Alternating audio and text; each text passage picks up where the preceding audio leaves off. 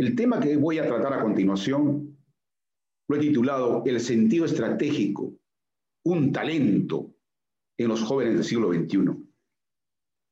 Qué diferente es el amanecer en nuestros distritos de la provincia. Las colinas verdes, las nieves perpetuas invitándonos a pensar. Los animalitos que seguro están a nuestro alrededor nos inspiran paz, tranquilidad, profundidad en nuestros pensamientos. Conversaba con alguien ayer justamente imaginando por qué nuestros padres usualmente son longevos en Chiquián. Y una explicación científica es el nivel de estrés. Allá uno puede tener paz de inmediato, encontrar en la naturaleza un sentido a la vida.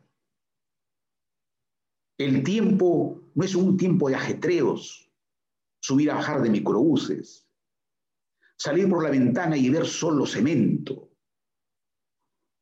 Allá cuando levantas la frente está el gran Nevado y el Upajá, la cordillera del Guayhuas, el trino de las aves, el color de las flores y el aroma de la cocina calientita, sabor a chinchu. El pari se viene, es domingo. Entonces, ¿cómo uno podría no tener calma ya?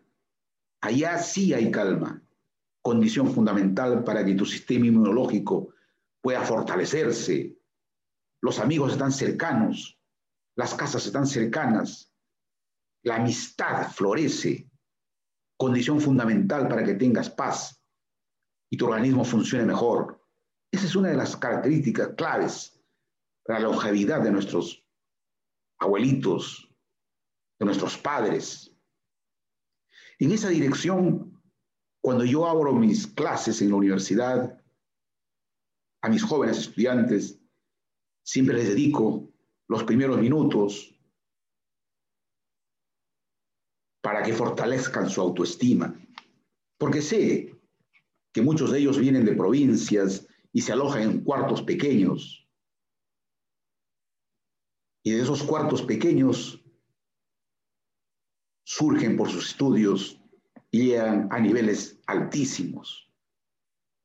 Porque lo primero que deben ellos es aceptar están viviendo de manera coyuntural en esa habitación, porque su objetivo es ser grande, su objetivo es alcanzar niveles del conocimiento superiores, y eso entonces los motiva. Una de las palabras clave de los griegos siempre ha sido el entusiasmo, enteos en griego. Entonces es una fuerza interior que supera vallas, que te hace ver objetivos y los otros son solo coyunturas, situaciones pasajeras que no le van a rederar ni poner vallas insalvables. Con eso entonces los jóvenes aspiran y miran que efectivamente su futuro es lo que los motiva, no su presente. Y cuando digo esto, tenemos que aprender que cuando uno quiere organizarse, tiene que partir del futuro. Eso se llama la metodología prospectiva. Y una vez que defines ese contorno de ese futuro a, que, a donde quisieras llegar, pasas a actuar desde el presente. Primero se señala a dónde voy a llegar y luego se dice el cómo. Cuando sales de tu casa, tú primero tienes que decir a dónde voy a ir y después tomas la línea que te lleve hacia allá. Porque si no tienes rumbo a dónde ir, objetivo a dónde ir, da igual que tomes la línea 17, la 35, la 70, la 50, porque no sabes a dónde ir. Da igual cuál línea subas. Por eso la condición fundamental para el joven de hoy es mirar a dónde quiere llegar. Y luego define el cómo. Este pensamiento prospectivo es fundamental y el cómo significa la planificación. Y juntos se llama la planificación prospectiva. Por eso en nuestros programas de este espacio siempre hemos promovido que comencemos siempre mirando el futuro.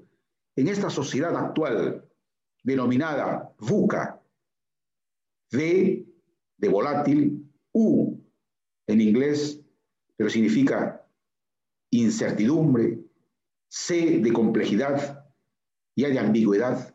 Es un mundo en el que muy rápido desaparecen las definiciones. Hay tantas variables que se torna incierta nuestras visiones. Es complejo porque entra una cantidad enorme de variables realimentadas, ni siquiera son variables no lineales. Entonces, la ambigüedad es flor del día. Unas veces dice A, luego dice B. El inteligente hoy en esta sociedad es saber enfrentar la incertidumbre. Pero para esa inteligencia y manejar las incertidumbres está la tecnología. Las tecnologías, mediante sensores cada vez más baratos, se pueden distribuir en todas partes y disminuir con eso la, incertidumbre.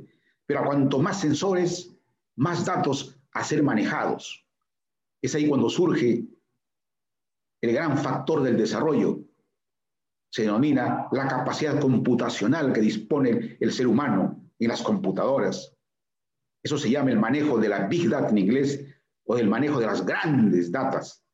Con eso y conjunto de información, tu incertidumbre disminuye y puedes encarar las cosas.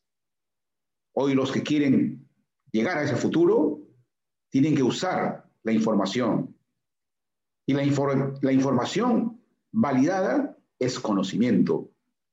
El talento de los jóvenes del siglo XXI entonces es mirar futuro, manejar información, manejar las tecnologías para convertirlas en propuestas.